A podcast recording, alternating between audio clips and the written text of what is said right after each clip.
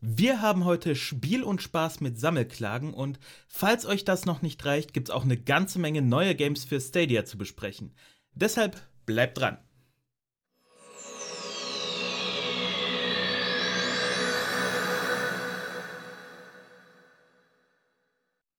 Hallo und herzlich willkommen zu einer heute mal etwas verspäteten Folge 4 von Stadia Stuff. Ähm, Sorry dafür, ich bin ein bisschen krank und konnte jetzt am Freitag nicht aufnehmen, deswegen zieht sich alles einen Tag nach hinten. Soll aber uns jetzt nicht weiter aufhalten.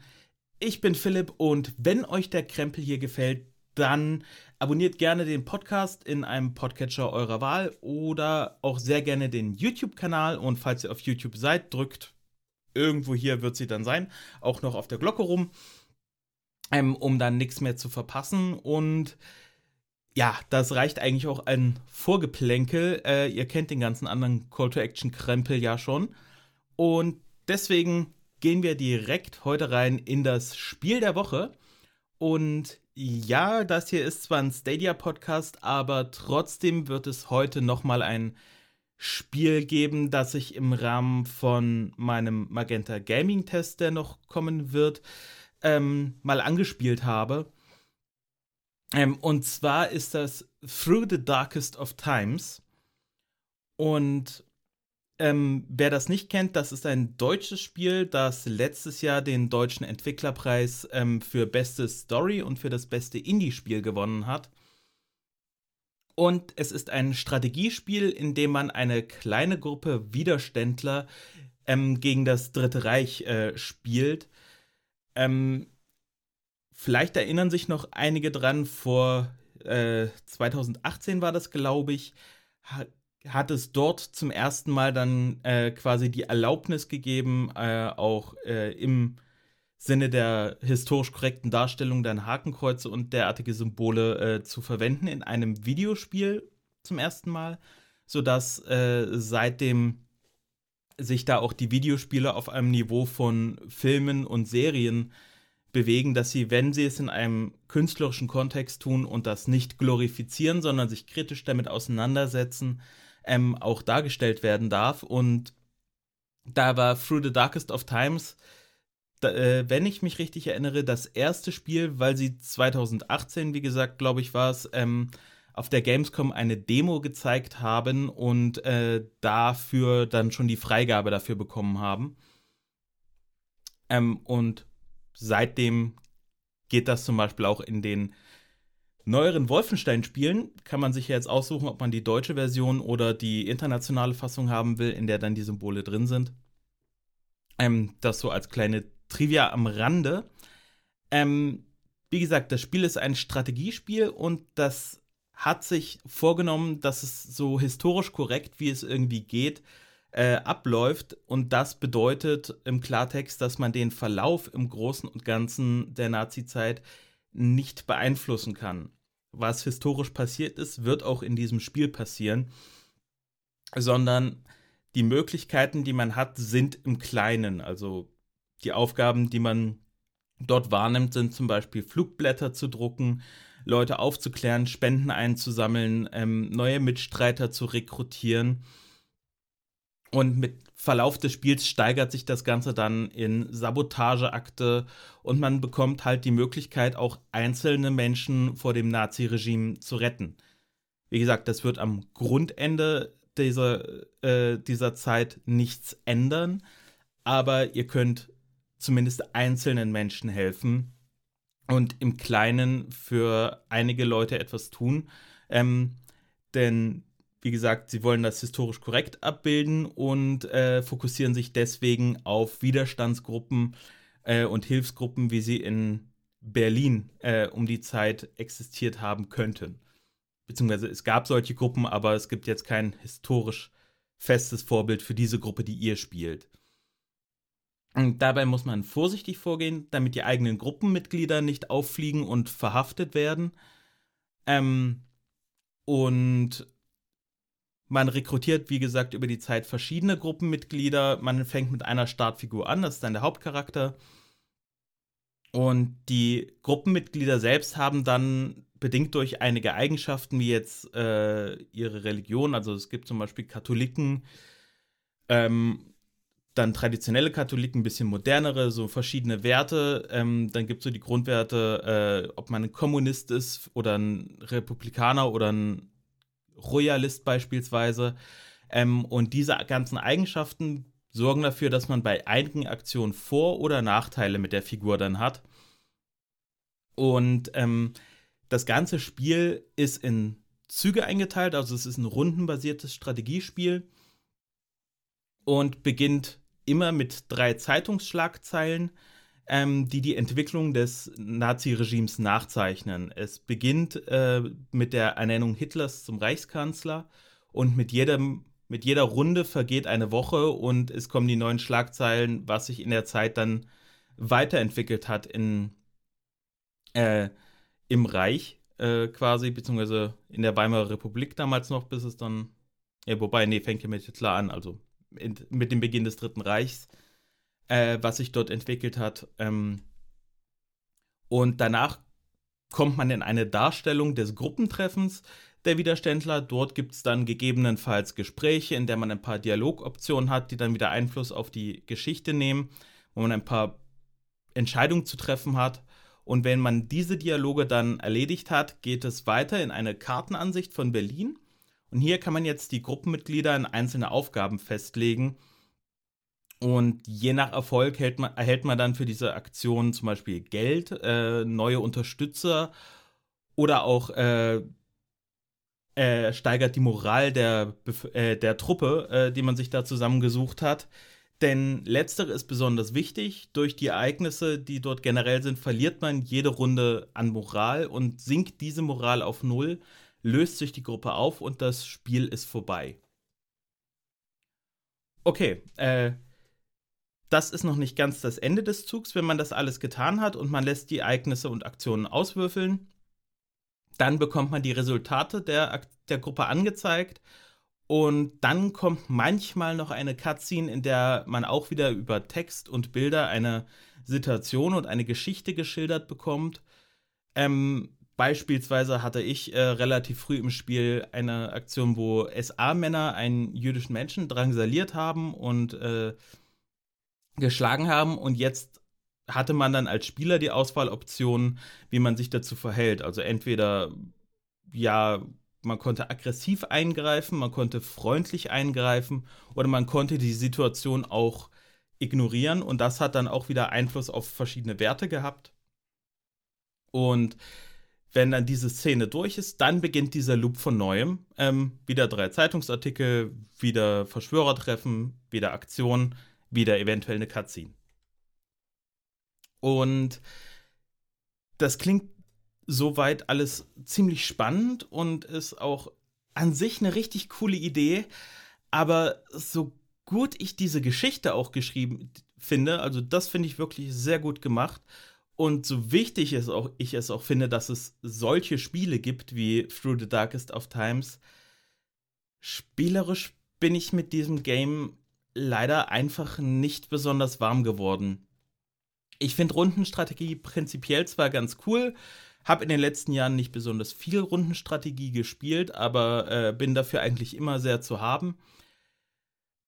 Aber schon nach ungefähr einer Stunde hatte sich da bei mir in diesem Gameplay-Loop Ermüdungserscheinungen breit gemacht und ich war schon nach einer Stunde so weit, dass ich das Spiel eigentlich nur für die Geschichte gespielt habe und die Gameplay-Mechaniken mich nicht besonders interessiert haben und mich eher ein bisschen gestört haben.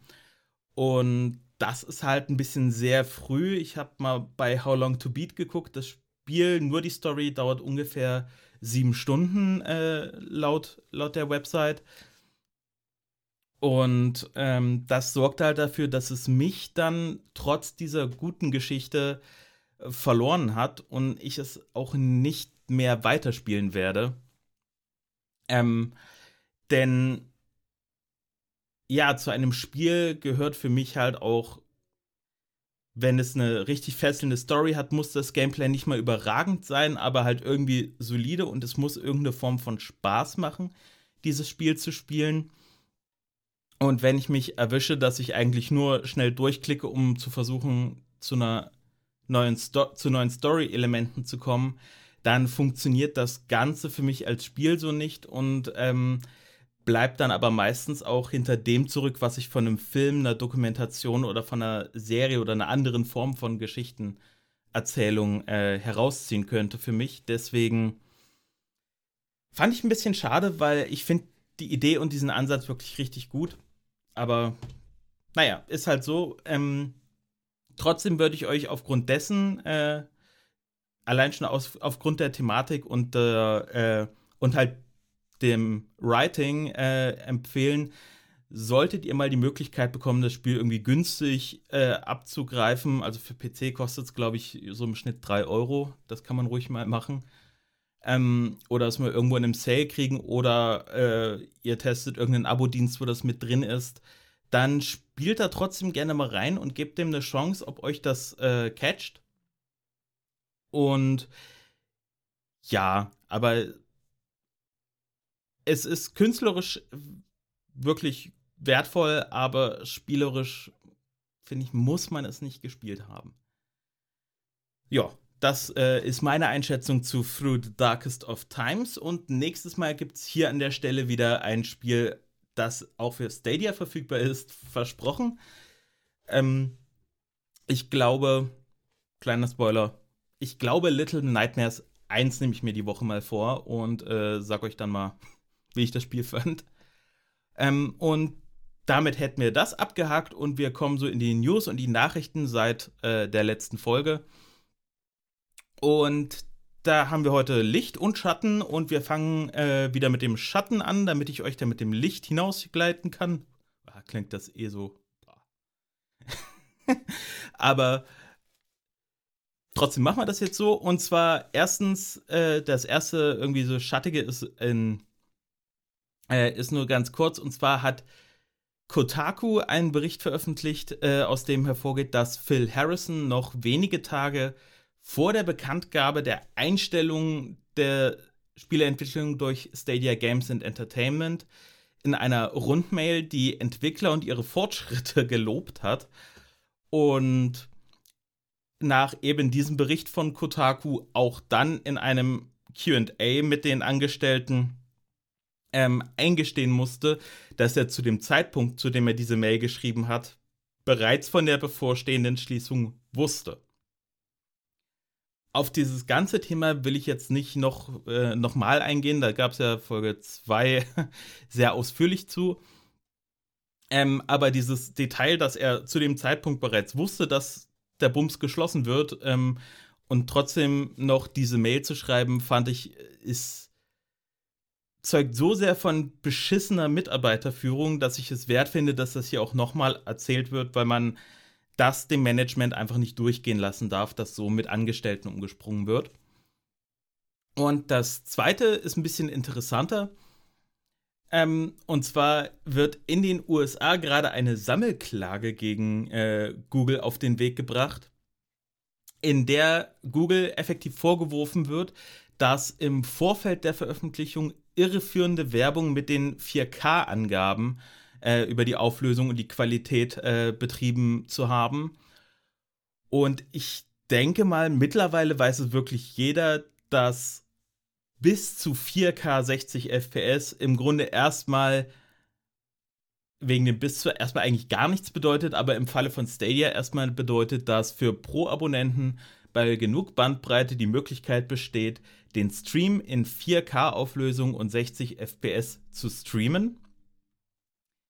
Die Renderauflösung und die Framerate des Spiels aber eine andere sein können. Das beliebteste Standardbeispiel, was auch schon direkt zum Release von Stadia äh, gerne genommen wurde, ist hier Destiny 2.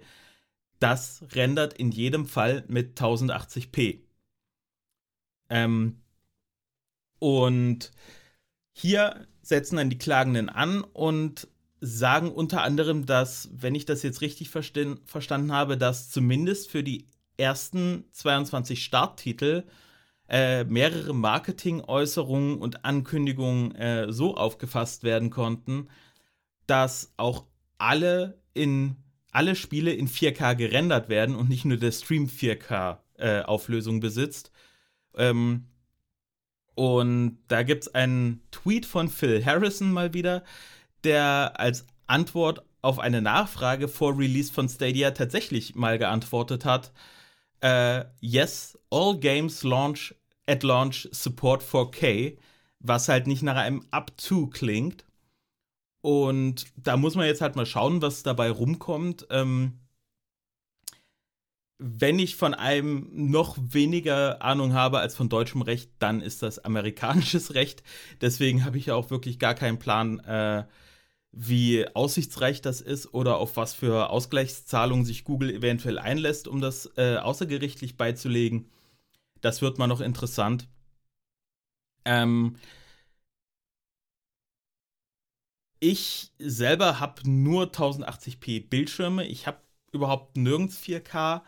Äh, deswegen stört mich das jetzt aus reiner Kundensicht an sich überhaupt nicht, diese gesamte Thematik, weil ich habe am Ende eher alles in 1080p und noch habe ich das Gefühl, es ist gut genug. Vielleicht ändert sich das, sobald ich irgendwann mal einen 4K-Fernseher habe und merke, was mir da entgeht. Aber bisher ist alles cool. Ähm, aber auch ich erinnere mich, dass ich zumindest zum Launch äh, auch gedacht habe und deswegen überrascht war, ähm, dass sehr wenig Spiele in nativem 4K laufen, weil ich am Anfang auch davon ausgegangen bin, dass es zumindest für die ganzen Spiele, die am Anfang rauskommen, äh, natives 4K gibt, entweder in 60 Frames oder halt wie schon vorher dann angekündigt äh, eventuell auch in 30 Frames, aber ich dachte zu Beginn auch noch, dass es, äh, dass die Spieler auch in 4K gerendert werden. Ähm, aber hat mich dann halt nicht ganz so sehr tangiert. Ähm, gut fände ich, äh, wenn sich aus dieser Klage aber eventuell ergibt, dass in Zukunft dann die Renderauflösungen und eventuell auch die Framerates der Spiele mit angegeben werden müssen oder irgendwo angegeben werden überhaupt. Vielleicht machen sie es ja freiwillig, was ich Google aber nicht ganz so sehr zutraue. Ähm, denn durch diesen gelockten Stream, der halt immer in dieser Auflösung erstmal ist und mit 60 Frames sendet, äh, kann man das ja nicht so einfach nachvollziehen, wie das auf dem PC ist, wo man sich bei Steam intern direkt anzeigen lassen kann. Äh, oder ansonsten halt über kleine Analysetools das mitlaufen lassen kann.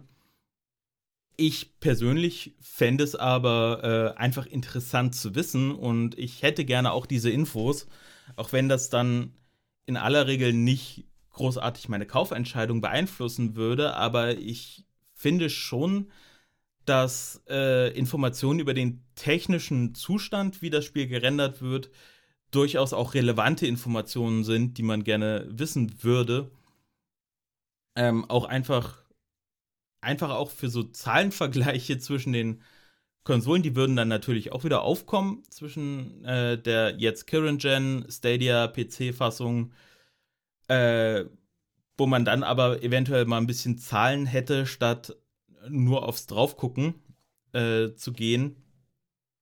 Ähm, auch wenn ich jetzt eh nicht so der größte Gra äh, Grafik-Fetischist äh, bin, für mich sehen eigentlich die allermeisten modernen Spiele gut genug aus, ähm, so dass ich jetzt nicht so das Gefühl habe, ich würde großartig was verpassen, wenn eine Version eines Spiels, die ich spiele, eventuell mit ein bisschen weniger Details läuft oder mit ein bisschen schlechterer Auflösung als auf einer anderen Plattform.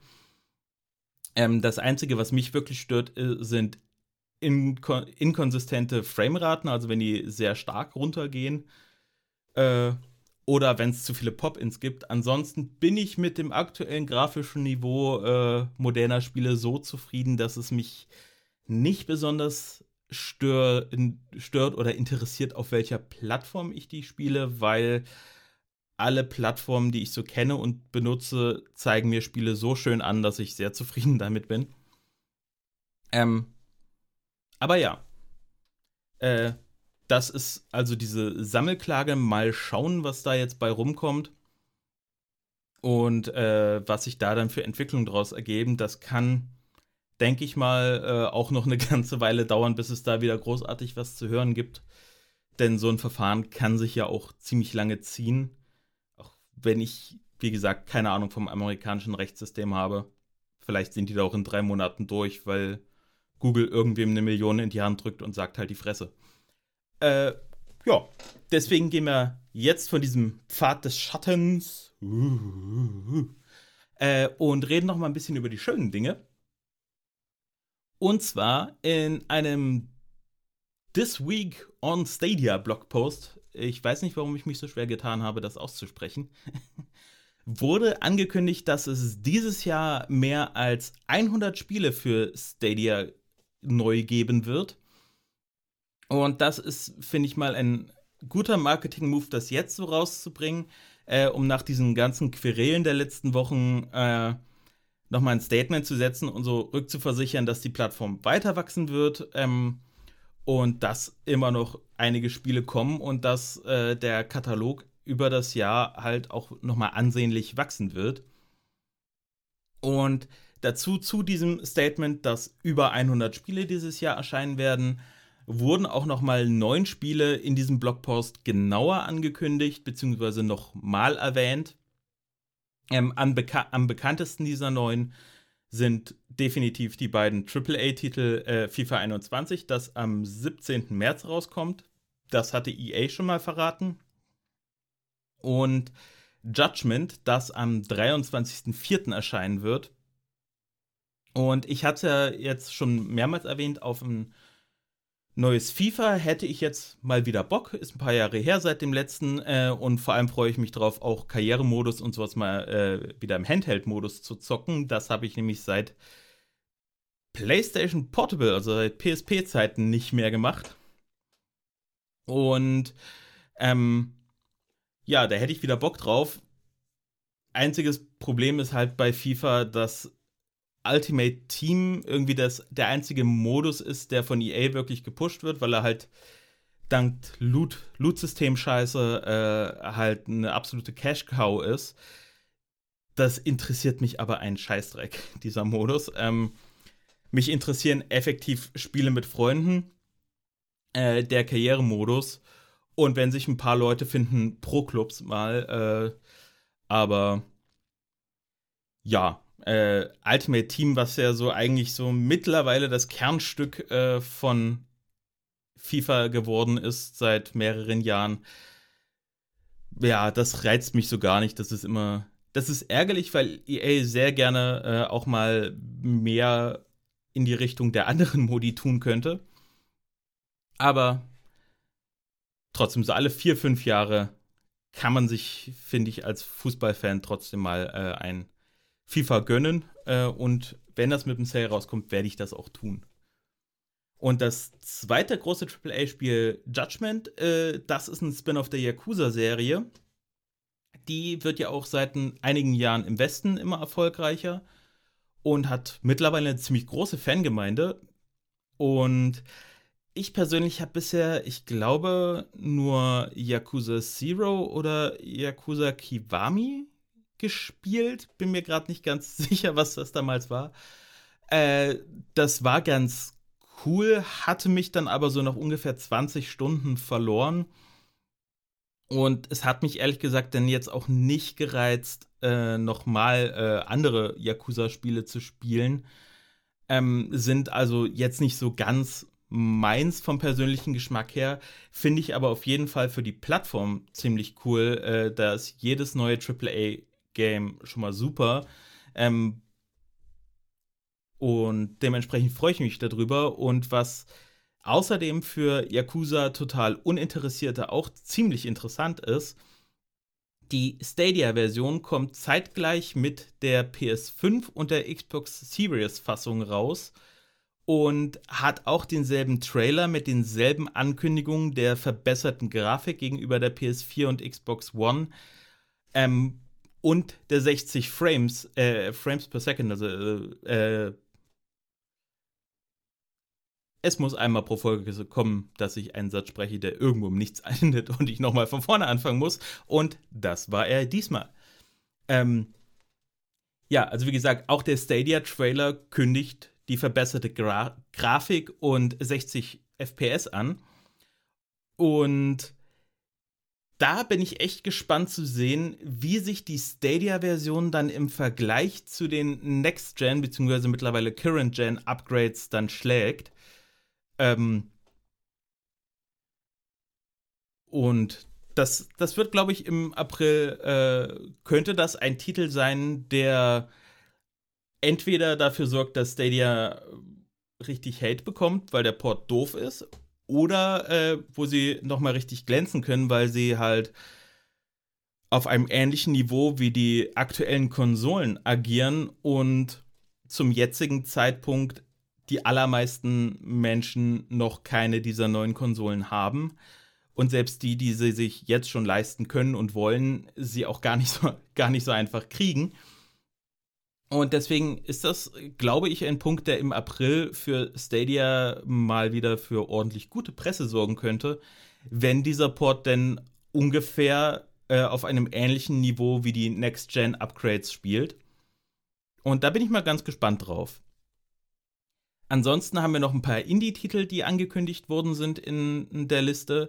Und da finde ich vor allem die Shantae-Spiele und Case of the Wild Masks interessant.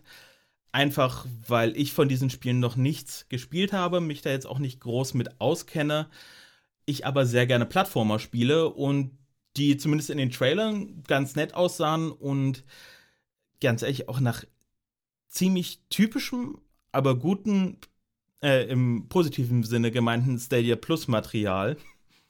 Ähm, ich wette, dass es zumindest für eins dieser drei Spiele nur ein paar Monate dauern wird, bis man es äh, im Stadia Plus Abo mit enthält.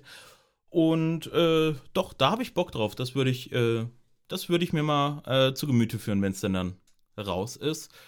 Und ansonsten, als Fußballfan hat mich noch Street Power Football interessiert.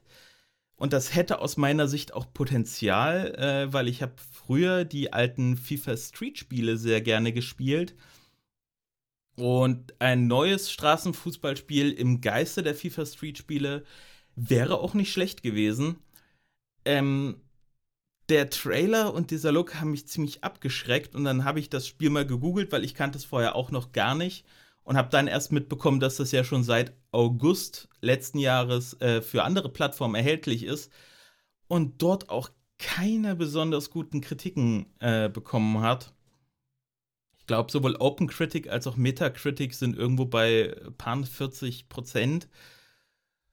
Und ha, ich hätte Bock auf ein guten, gutes Straßenfußballspiel, wie FIFA Street 1 und 2 damals gewesen sind. Aber ich glaube das nicht. Nee. Ja, die anderen Spiele äh, waren, äh, waren von den Trailern her Weiß ich noch nicht so ganz. Äh, muss ich mal gucken, wenn sie rauskommen. Finde ich aber auf jeden Fall cool, dass da zwei AAA und sieben Indie-Spiele, finde ich auch eine gute Mischung. Kann man so machen. Und ähm, dann gab es noch eine weitere gute Nachricht, denn jetzt der Dienstag des Week on Stadia Blogpost ähm, hat angekündigt, dass Outriders jetzt doch bereits schon am 1. April zeitgleich mit den anderen Plattformen äh, für Stadia erscheint. Ursprünglich war das so, dass Outriders eigentlich nach den anderen Plattformen erst erscheinen sollte. Ähm, aber anscheinend, das wurde ja mal verschoben, hat diese Zeit ausgereicht, um äh, die Por den Port quasi aufzuholen äh, für Stadia, sodass jetzt alle Spiele gleichzeitig veröffentlicht werden können, alle Versionen. Und diesmal ist es sogar im Gegensatz zu Little Nightmares 2, was äh, eine ähnliche Geschichte hatte, dass es eigentlich nach den anderen Plattformen erst erscheinen sollte, aber dann doch äh, Day and Date äh, erschienen ist, äh, aber auch nur mit zwei Tagen Vorlauf angekündigt wurde, finde ich, das ist so besser. Jetzt haben wir über einen Monat Zeit um, äh, äh, um uns drauf zu freuen, beziehungsweise um im, äh, ja, jetzt im Vorberichterstattungstrubel in den ähm, mitgenannt zu werden äh, als Stadia als Plattform, wenn denn jetzt angesagt wird, ja, am 1. April kommt Outriders für das, das, das und das, dann liest sich das einfach wesentlich besser, als zu sagen, ja, es kommt jetzt für das, das, das und das. Und irgendwann später kommt es auch für Stadia.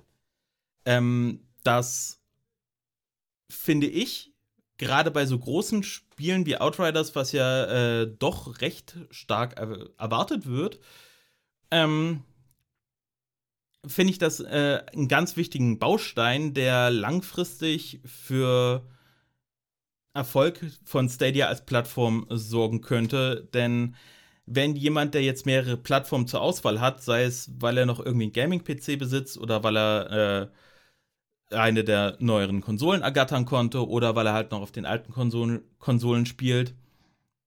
Ähm, also wenn jemand, der nicht nur Stadia als Plattform zur Auswahl hat, sich entscheidet, ja, ich will das Spiel relativ zum Start haben und ich habe es mir jetzt woanders gekauft, dann ist ähm, die Wahrscheinlichkeit, dass sich diese Person dann auch nochmal die Stadia-Version kauft, äh, natürlich wesentlich geringer, als wenn direkt zum Launchtag gesagt wird, so, du kannst es dir jetzt aus diesen ganzen Plattformen aussuchen. Ähm, und dann sucht man sich die Plattform aus, die einem dafür am besten passt und fertig. Und was ich aber eigentlich fast noch wichtiger finde, zumindest jetzt in der Phase, wo Stadia eigentlich erstmal nur drauf gucken sollte, zu wachsen, ähm, durch diese gleichzeitige Veröffentlichung kann Stadia halt zum einen, wie erwähnt, diese Sichtbarkeit in der Berichterstattung ein bisschen mehr erreichen, dass es als Plattform mit erwähnt wird. Ähm, und vor allem ist es, denke ich, auch psychologisch wichtig, äh, um irgendwann das Signal zu kriegen, dass es auch in, der, in den Gaming-Communities so langsam so ein Umdenken stattfindet als Stadia als komplett gefailte Plattform, dass sie sich effektiv mit ihrem Launch schon als Stempel abgeholt haben und halt aktuell nicht loswerden. Ähm, was sie auch tun, beziehungsweise nur sehr langsam umdriften, ist das, denke ich, auch ein Punkt, der psychologisch wichtig ist, ähm, dass dadurch Stadia auf lange Sicht eher als gleichwertig mit den anderen Plattformen wahrgenommen wird, wenn neue Spiele gleichzeitig äh, erscheinen äh, und das dadurch Stadia als Plattform genauso wertvoll erscheint wie eine PS5 oder eine Xbox Series X äh, und nicht immer so hinterhergeschoben, weil das, auch wenn das oftmals dann wahrscheinlich eher technische Gründe sind, äh, oder halt aus einer Vielzahl anderer Gründe, Gründe sein können, psychologisch küchenpsychologisch wohlgemerkt, äh, erstmal so wirkt, so ja, sie bedienen jetzt erstmal die großen, die wichtigen Plattformen und dann, wenn sie das alles durchhaben, dann nehmen sie sich Zeit und machen noch einen Stadia-Port. Der kommt dann irgendwie ein halbes Jahr später, wenn sich keiner mehr für das Spiel interessiert. Ähm, und deswegen finde ich es sehr gut und sehr wichtig, dass solche großen Spiele möglichst zeitgleich mit den anderen Titeln herauskommen. Nicht unbedingt, weil ich jedes Spiel jetzt auch direkt zum Launch spielen muss. Das mache ich nämlich meistens nicht, sondern warte irgendwann auf einen Sale. Äh, sondern halt einfach, weil das wichtig ist für die Wahrnehmung auf lange Sicht äh, als gleichwertige oder als, re als relevante Gaming-Plattform und nicht als so ein, so ein kleines Anhängsel der Gaming-Welt. Ja, und das war's dann eigentlich auch schon, was ich heute auf dem Zettel hatte. Ähm, damit haben wir für heute alles und schreibt mir sehr gerne in die Kommentare, auf welche Spiele für Stadia ihr euch dieses Jahr freut. Ähm, und äh, ob es auch Spiele gibt, die ihr euch noch wünscht, die schon angekündigt sind für dieses Jahr, aber noch nicht mit einer Stadia-Version. Äh, das würde mich mal interessieren. Schreibt das gerne in die Kommentare. Und ansonsten, wie erwähnt, denkt an die Abos und folgt mir auch gerne auf Social Media Kanälen. Ähm, auf Twitter bin ich at cloudgedons, weil es dort nicht gehen. Und falls ihr das noch benutzt, äh, auch bei Facebook kann man mir folgen. Da ist es dann Cloudgedöns. Da kann man Ös benutzen. Und damit sage ich Tschüss, macht's gut und bis nächste Woche. Cloud-Gedöns.